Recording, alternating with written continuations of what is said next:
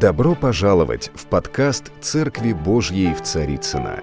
Надеемся, вам понравится слово пастора Сергея Риховского. Спасибо, что вы с нами. У меня сегодня трудная проповедь. Но вообще легких не бывает. Потому что любая проповедь – это вызов. Вызов каждому из нас. Потому что в течение жизни мы проходим разные ситуации, обстоятельства – боль, радость, страдания, подъем духа и тогда, когда нам даже иногда и жить-то не хочется. В своем известном произведении Иван Тургенев, произведение называется «Ася», вот что написал. «У счастья нет завтрашнего дня, у него нет и вчерашнего. Оно не помнит прошедшее – не думает о будущем. У него есть настоящее, и то не день, а мгновение. Можно поспорить с этим русским писателем. Я не хочу с ним спорить, потому что он прав. Вы знаете, очень мимолетно бывает счастье. Но я сегодня не о счастье буду проповедовать. Знаете, вот Джон Буньян сказал – вот что. Если моя жизнь не приносит плода, это величайший мировой писатель, автор удивительных произведений, христианских произведений. Если моя жизнь не приносит плода, то неважно, кто меня хвалит. А если плода много, какая разница, кто мной недоволен?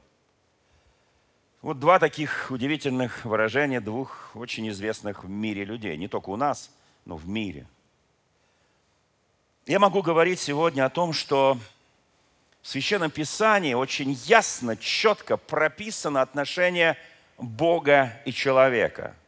В Евангелии от Иоанна, первая глава, начинается следующими стихами. Вначале было Слово, и Слово было у Бога, и Слово было Бог. Оно было в начале у Бога, и все через Него начало быть. Без Него ничто не начало быть, что начало быть. Была в нем жизнь, и жизнь была свет человеков.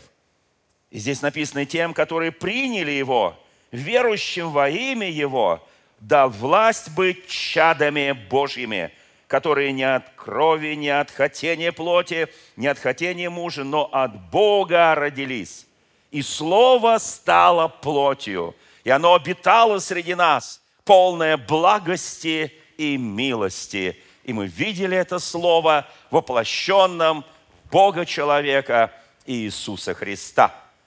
В каждом из нас есть божественное присутствие Его Слова.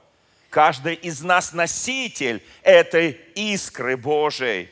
В каждом из нас, внутри нас написано «Вы храм потому что Дух Божий живет в нас. Я благодарю моего Господа. Вы знаете, вот что написано в втором послании Коринфянам в 4 главе. Здесь сказано, что это сокровище, которое в нас. Мы носим в глиняных сосудах. Я говорю, это место Священного Писания из второго послания Коринфянам 4 главы. Новый русский перевод. Ну, можно показать синодальный, он практически не отличается. Здесь сказано – что эта выдающая сила, сверхъестественная, исходит не от нас, а от Бога. Скажи, слава Богу.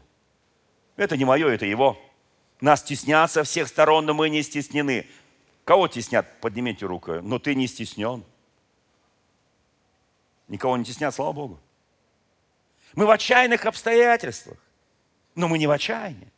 Нас преследуют, но мы не покинуты, мы сильно побиты, но не убиты. Слава Богу!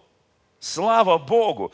И в нашем теле мы всегда носим, в синодале написано смертность, а здесь сказано смерть Иисуса, чтобы в нас была явлена и Его жизнь.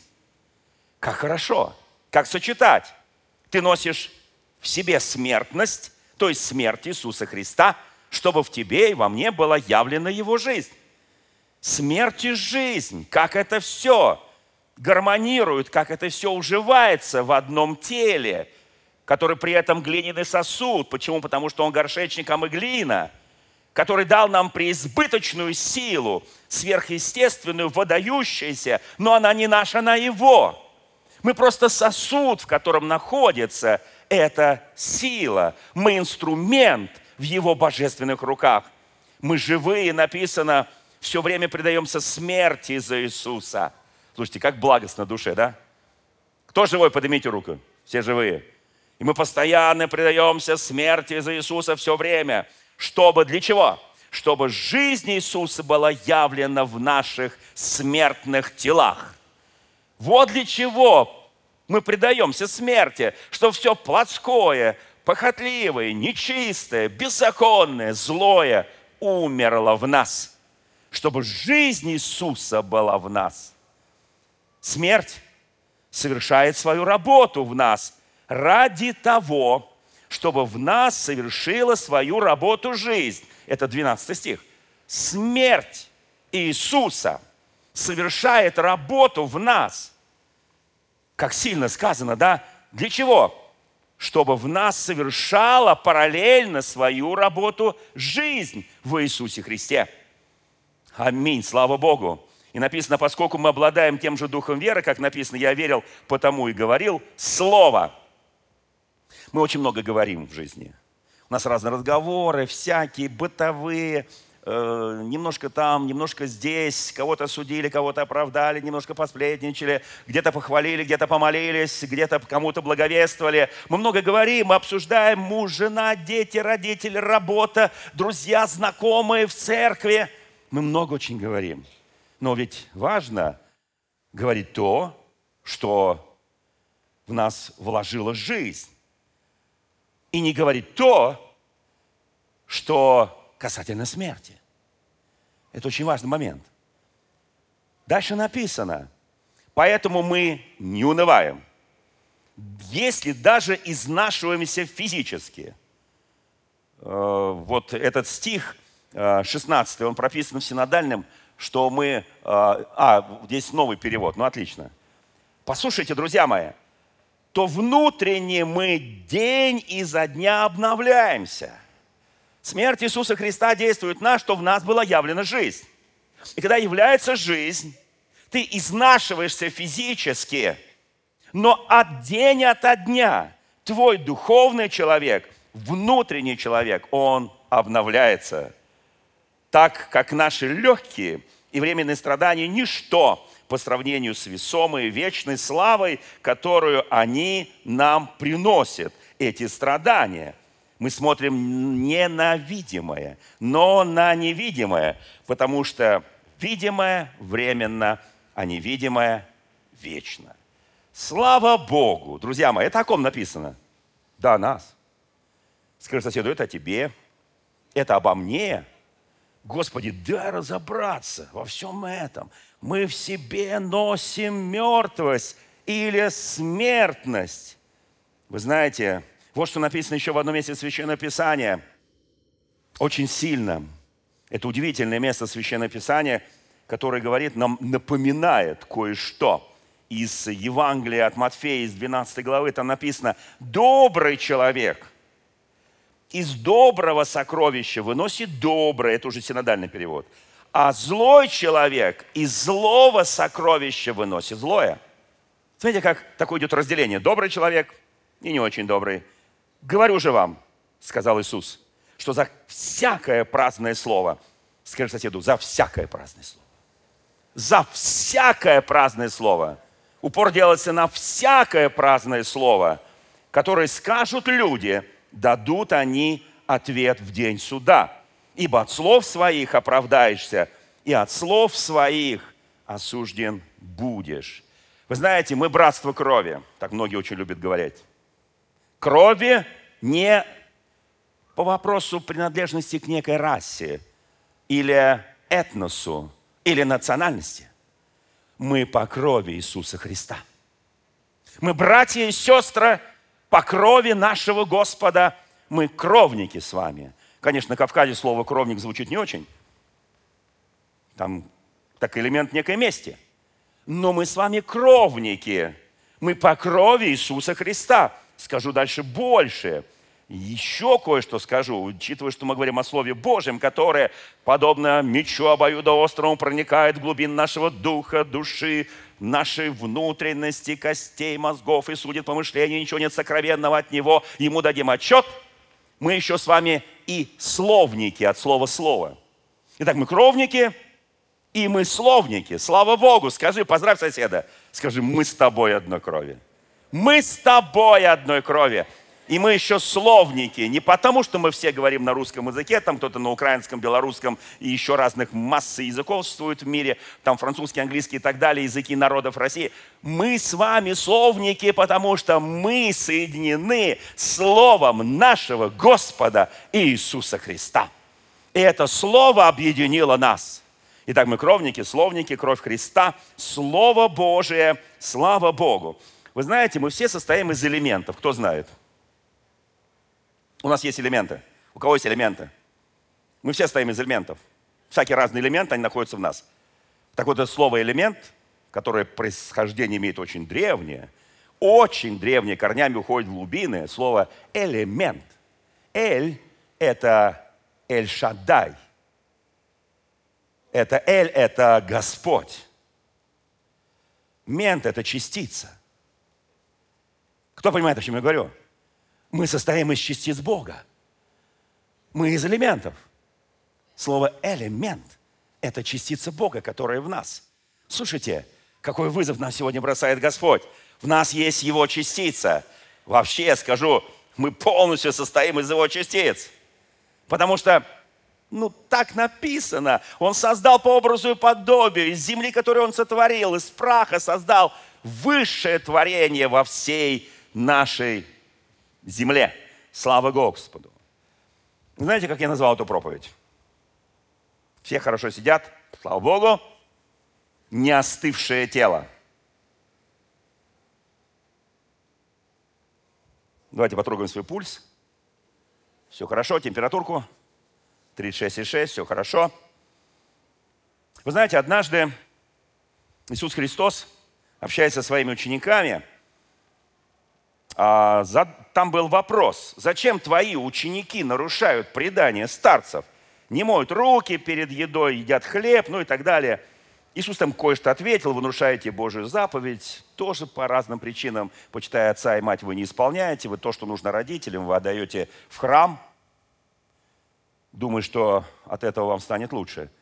Отдай храм, то, что принадлежит храму, Богу Божье, а родителям то, что... Вот здесь он это все объясняет.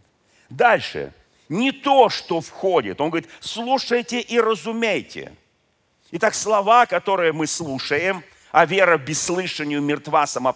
Когда то, что я слышу, то тем я, собственно говоря, питаюсь.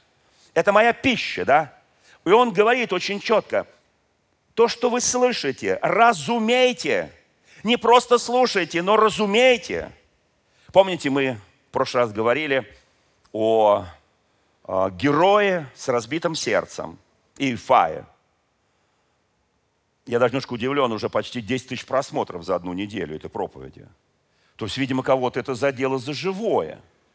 Оказывается, даже если ты сгоряча, необдуманно, эмоционально дал обет и сказал что-то, то, что не соответствует Библии, Слову Божьему, но соответствует традициям этого мира – это все можно на самом деле изменить.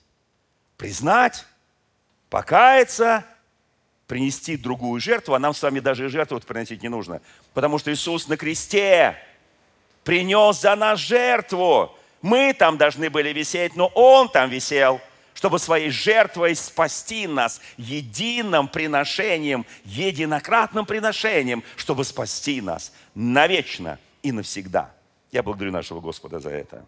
И вот что он им говорит им.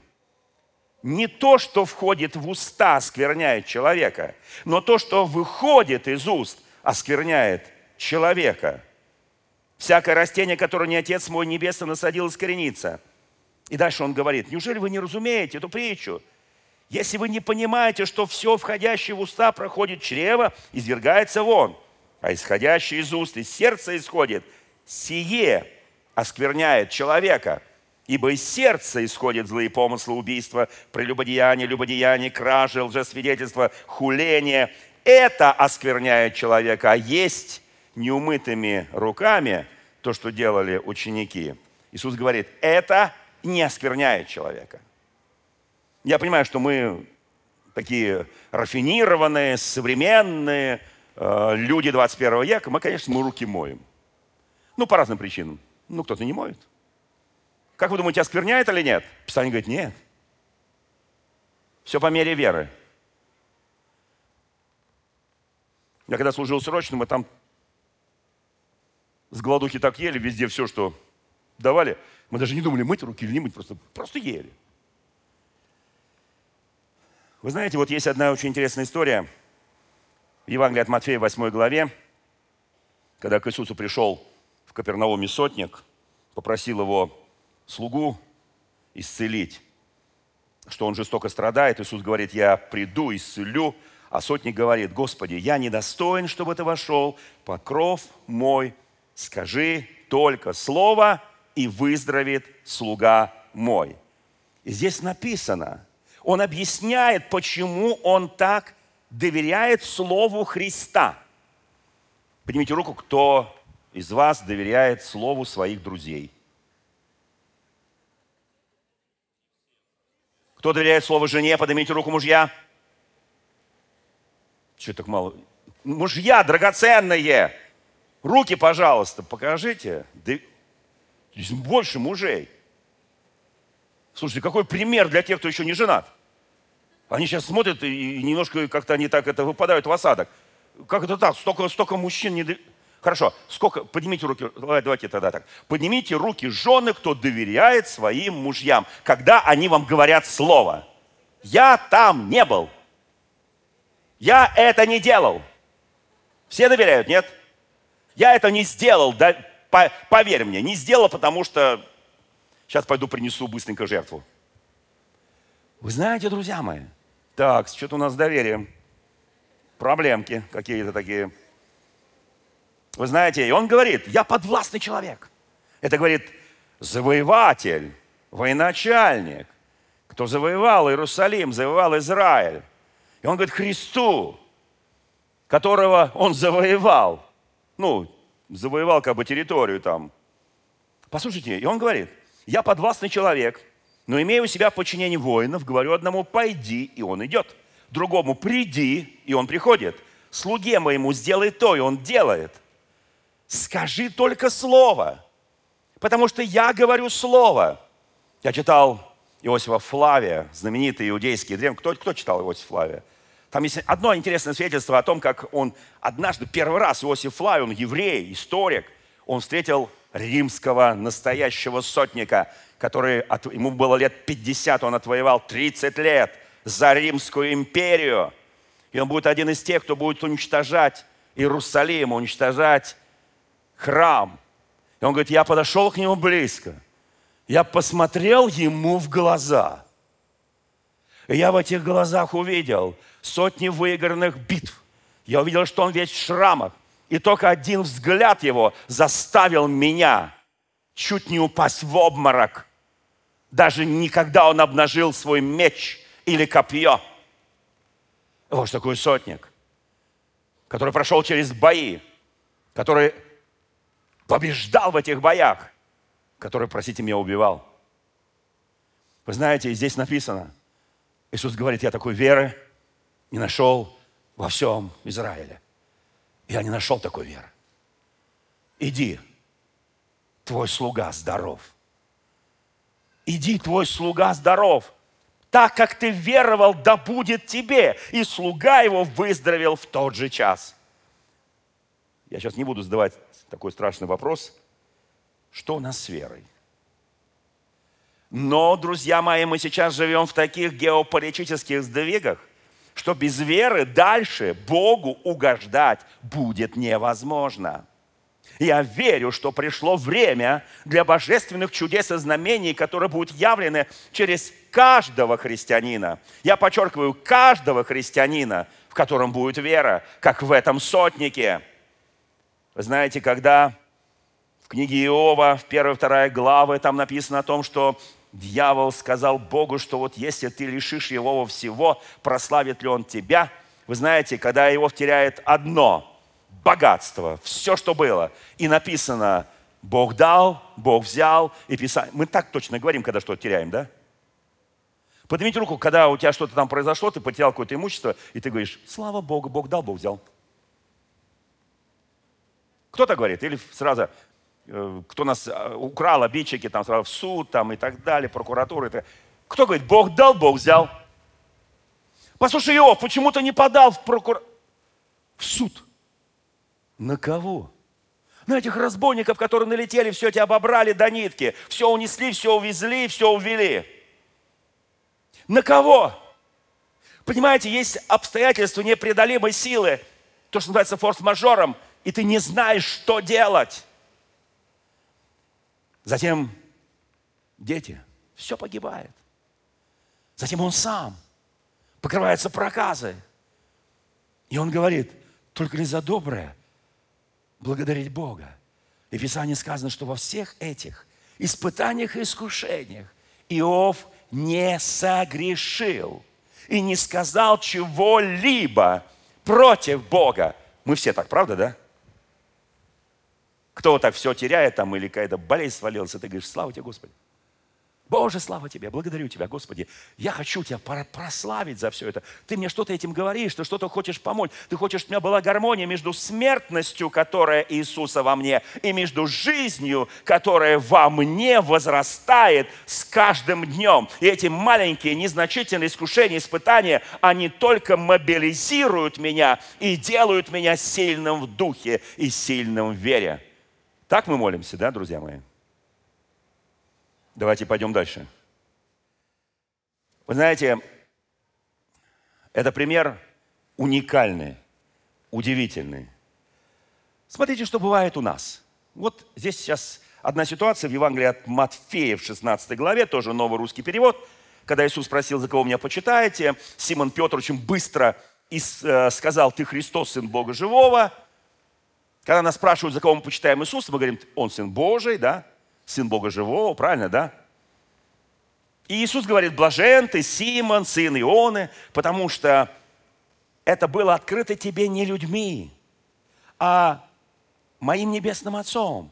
Я говорю тебе, Петр, на этой скале построю мою церковь, врата да не одолеют ее, я дам тебе ключи от небесного царства, и что запретишь на земле, то будет запрещено на небесах, все, что разрешишь на земле, будет разрешено на небесах. И затем Иисус начал говорить о своих страданиях, что Он пострадает в Иерусалиме, что Он будет убит, на третий день воскресен. И буквально через минуту все меняется. Тот же Петр берет Иисуса, отводит его в сторону от учеников и начинает ему возражать. Поднимите руки, кто возражает Иисусу. Не соглашается с ним. Кто может себе представить такую картину? Вот у тебя какая-то ситуация в жизни, ты говоришь, Иисус, я не согласен. Я возражаю, написано что-то такое о тебе, или воля Божья о тебе должен пройти, откровение, пророчество, видение, там, не знаю, сновидение. Ты говоришь, я не согласен. Вот так его так в сторону отведешь, чтобы никто не слышал, чтобы о тебе плохо не подумали люди. Ты его отводишь и говоришь, я не согласен. Вы знаете, друзья мои, и здесь написано, да пом... он говорит Иисусу, Петр, да помилует тебя Бог пусть не случится с тобой этого, Господи. Смотрите, он только что говорил, ты, Петр, не плоть и кровь тебе открыла, не кто-то тебе из людей сказал, но тебе открыл Отец мой Небесный, потому что ты сейчас только что пророчествовал, и через пару минут Петр говорит, пожалей себя, Господи, да не будет с тобой этого. И вот реакция Иисуса Христа. Прочь от меня, сатана. Только что, говорит, Петр, ты камень, ну в оригинале написано камушек, на камне, который есть Христос, будет построена моя церковь. И то, что моя церковь по воле моей свяжет на земле, то будет связано на небесах. То, что знаю волю, разрешите на земле, по этой знанию воли разрешите на небесах. Это подстрочник греческий. Послушайте, не потому что я хочу, вот сейчас я вот возьму и свяжу его, а вот его развяжу. Нет, это не потому, что у меня такое желание – а потому что я буду знать четко волю Божью, я буду иметь божественное откровение, я буду жить по слову моего Господа. И я буду знать, что развязать, а что связать. Многие мужья мечтают иногда связать своих жен. А жены мечтают связать мужей. Есть такие мечты, к сожалению. Потом, правда. Вы говорите, как они это делают? Очень просто. Они идут в милицию и говорят, вот муж тут кричал, орал, там ударил, там не знаю, что еще сделал, там вот оскорбил меня, э, психологически надавил на меня, пишут заявление. Полиция их не берет, потому что знает, возьмешь, уже к вечеру придет жена и скажет, какое заявление, вы о чем? Мой муж самый лучший. Кто это знает? Слушайте, прочь от меня, сатана, ты мне камень преткновения. Подожди, Иисус, ты только что назвал Петра, что он является одним из фундаментальных камней церкви, который имеет колоссальную власть. Зачем? Почему ты сейчас говоришь, ты мне камень, это вот в новом переводе, ты камень преткновения, потому что рассуждаешь по-человечески и не понимаешь того, что хочет Бог. И можно задать вопрос, дорогая церковь, дорогие братья и сестры, кто из нас четко понимает, что от тебя, от меня в этой жизни хочет Бог. Все понимаем? Понимаем все, что хочет Бог? Поднимите руку, кто понимает. Полторы руки. Кто ты? Камень, на котором тоже Иисус устрояет свое дело в твоем служении, в твоем доме, в, церкви, где ты находишься, в деле, которое ты делаешь, ты царственное священство, или ты камень преткновения. Там и там камень. Только один камень устрояющий, другой камень преткновения. Вы знаете, мне очень э, понравилось, как один известный служитель Божий, ну, писатель, христианин, э, написал кто такой христианский неудачник. Здесь все удачники сидят, правильно? Не от слова удачи сидишь, а удачник. То есть у тебя все нормально, ты успешный, ты удачник. А есть люди, христиане, неудачники. Ну, мы таких тоже некоторых знаем. И вот он пишет, очень интересно, неудачник – это человек, который совершил ошибку. Поднимите руку святые, кто никогда не совершал ошибки – все. Я тоже совершал ошибки. Все. Петр совершал, Павел совершал, Давид совершал. Все святые совершали разного веса ошибки. Итак, неудачник – это тот человек, который совершил ошибку, но оказался неспособным извлечь из этого урок. Неспособным. Вот и такой реальный неудачник. То есть он совершил ошибку и не извлек урок, и продолжает эти ошибки делать дальше. Мне очень нравится такое определение. Вы знаете, а еще могу, могу задать один такой вопрос. А, у меня был один учитель по Библии, по знанию Библии, который однажды ночью в сновидении – он никак не мог выучить ни одного стиха Библии. Вот, он работал токарем на предприятии, это было советское время, э, начало 70-х годов, и он был, так сказать, закончил просто рабочую школу, там, ну, токарь был безупречный. Но сколько он не пытался запомнить хотя бы одно слово, он не мог его запомнить. И вот проходили годы, уже над ним все посмеивались, ну ты же брат, ну как же так, а если брат, ты должен быть там и проповедником, наставником. В нашей катакомной церкви Советского Союза каждый брат, который приходил на богослужение, он обязан был, э, ну, на каждое служение проповедовать. Вот нас тут сидит сколько братьев, и все должны по пять минут проповедовать. Служения шли по пять часов. У нас сегодня щадящий режим, всего два часа. И то один проповедник. Слушайте, друзья мои, хотя надо попробовать. Слушайте, и на самом деле он однажды увидел сновидение, как ему предложили торт в виде Библии. И голос сказал, съешь. Он так перепугался, потому что подумал, что он завтра придет в церковь и скажет, братья и сестры, я съел Библию. Библию. Пусть во сне, но съел. Знаете, многие грешат во сне. Кто знает, что многие грешат во сне? То, что они себе не, не, не позволяют делать наяву, днем, они это они да, так делают по ночам. Во сне. В сновидениях, видениях, там, не знаю, в снах. Но это не, это не о нас, друзья мои. Это не мы, это кто-то другой. Слушайте, И он, голос сказал, съешь. И он ее съел. И она была вкусной. И когда он проснулся, он понимал, что он знает Библию наизусть. Это был мой учитель. Я так благодарен ему. Вы знаете, друзья мои, и вот здесь, в 15 главе Иеремии, написано, «О Господи, ты знаешь все, вспомни обо мне, посети меня, отмсти за меня, гонителям моим, не погуби меня по долготерпению твоему, ты знаешь, ради тебя несу я поругание». Кто несет поругание ради Господа, вы блаженны. «Обретены слова твои, и я съел их». Это 15 глава Иеремия. Это синодальный перевод. «Я их съел, и было слово твое, которое я съел, мне в радости веселье моего сердца, ибо имя Твое наречено на мне, Господи Боже Саваоф». Слушайте, и дальше интересная вещь идет.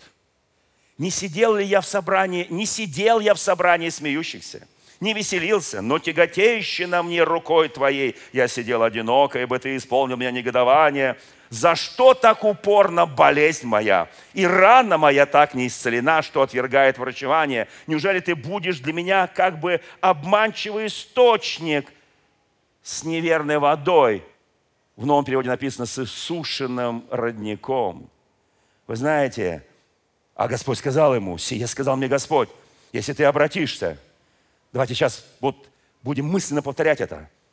На это сказал мне Господь, если ты обратишься, то я восстановлю тебя, и будешь предстоять пред лицом моим. И если извлечешь драгоценного из ничтожное, то будешь как мои уста. Кто хотел бы быть как уста Господа? Ну тогда съешь его слово.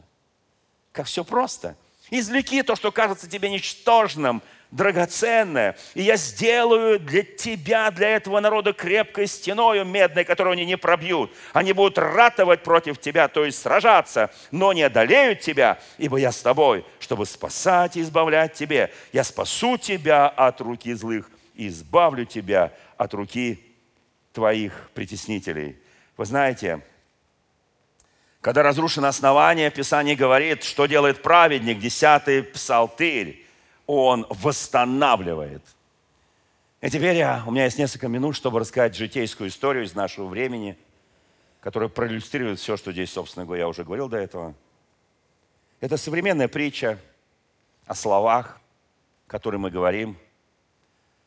Если они Божьи, то они для нас благословения. Если они не Божьи, от наших обид, эмоций, от нашего непрощения, то это проклятие. Это 21 конец 20-го, начало 21 века.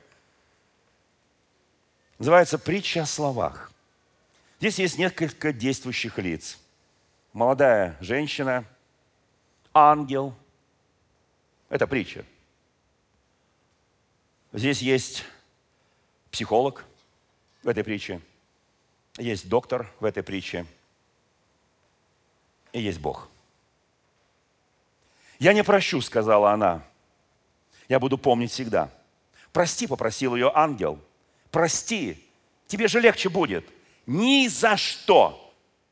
И она упорно сжала губы. «Этого нельзя прощать никогда».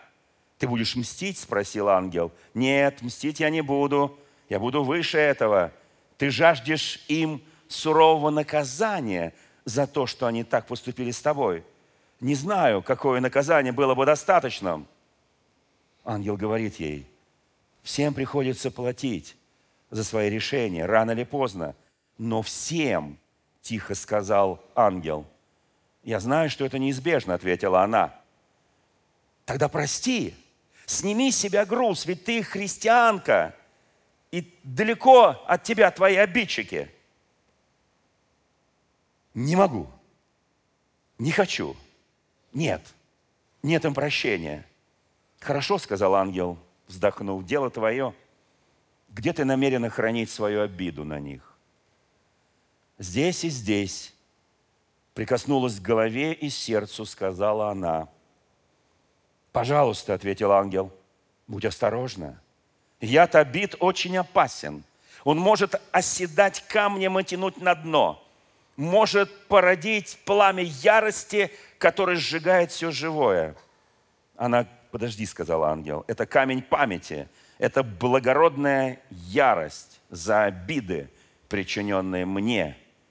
Они на моей стороне. Обида поселилась там, где и сказала молодая женщина, христианка, в голове и в сердце.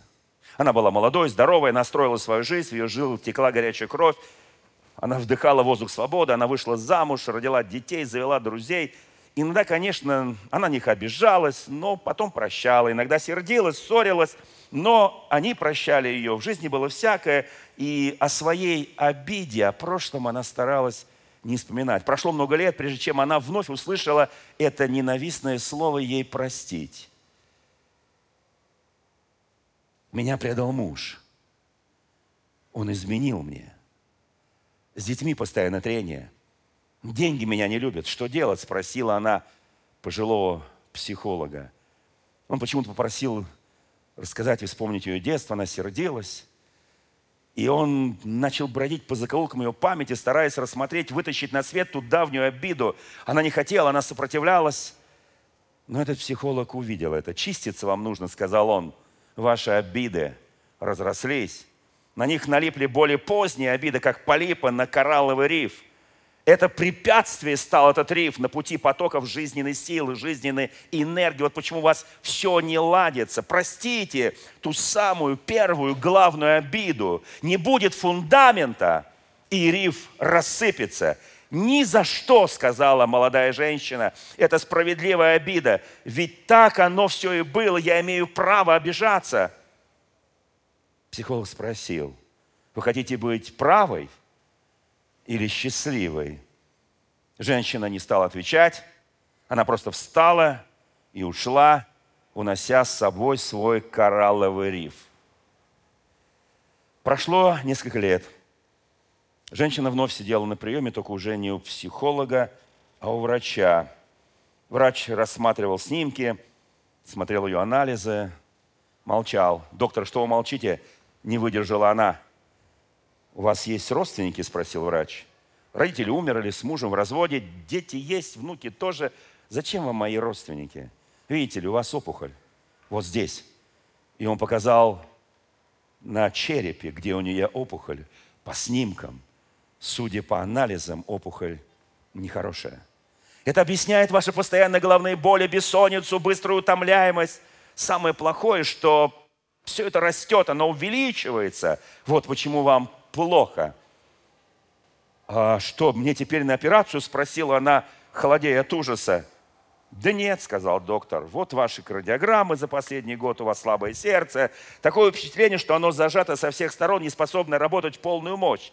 Оно не может перенести операцию, потому что сначала нужно лечить сердце, а потом... Он не договорил, и женщина поняла, что потом может не наступить. Она христианка.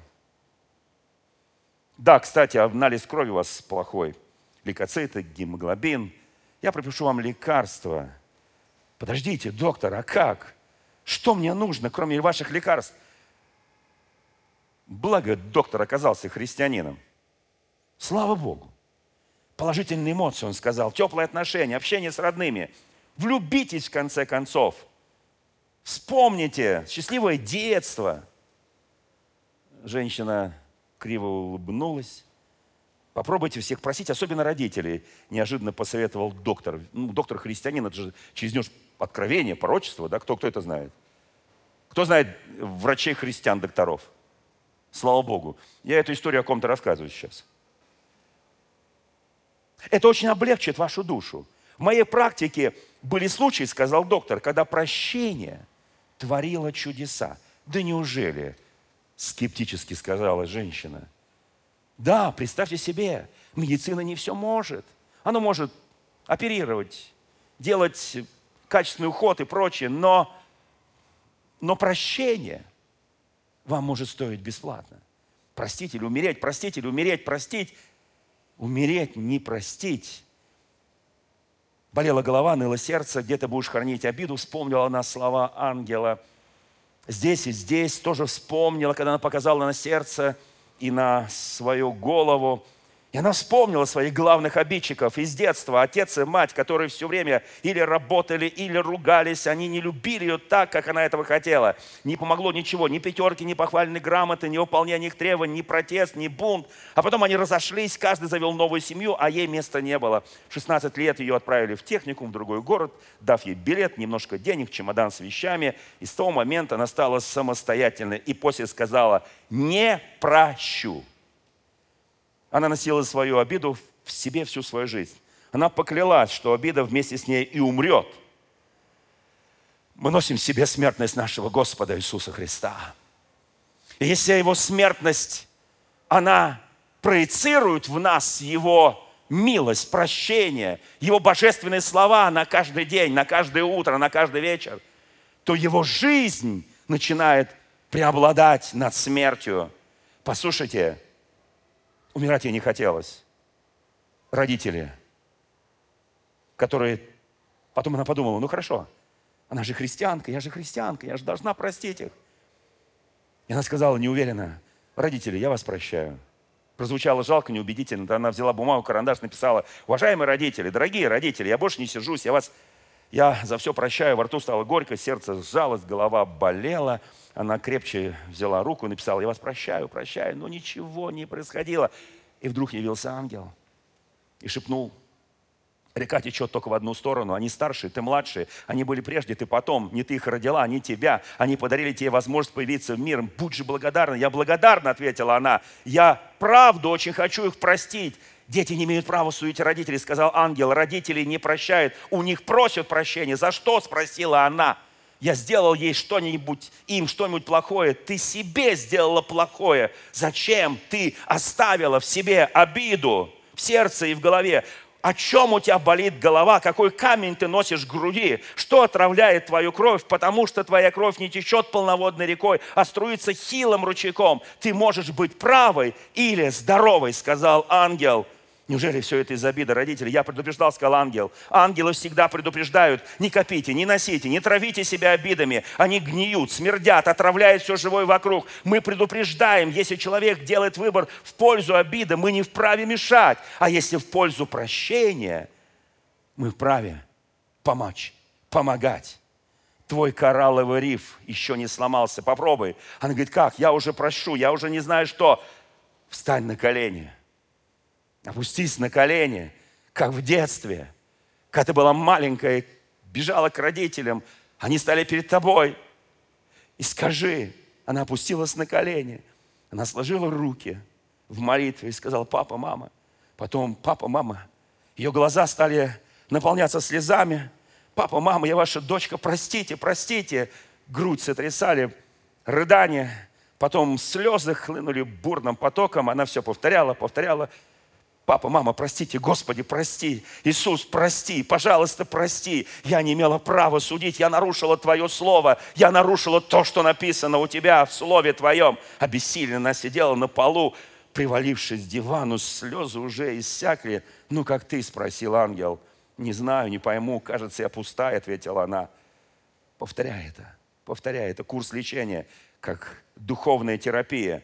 Вместо, сказал ангел, химия терапия. В груди что-то пульсировало, покалывало, перекачивались горячими волнами.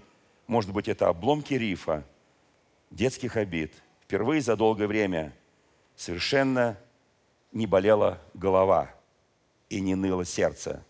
Придя к доктору и сдав все анализы, она увидела, что она полностью исцелена. Извините, что я долго эту притчу рассказывал – но мне кажется, это кому-то надо. И не только вопрос родителей, это вопрос каждого из нас, это наших отношений. Это многое чего. Дорогие друзья, спасибо, что были с нами. И до встречи на следующей неделе на подкасте «Церкви Божьей в Царицына.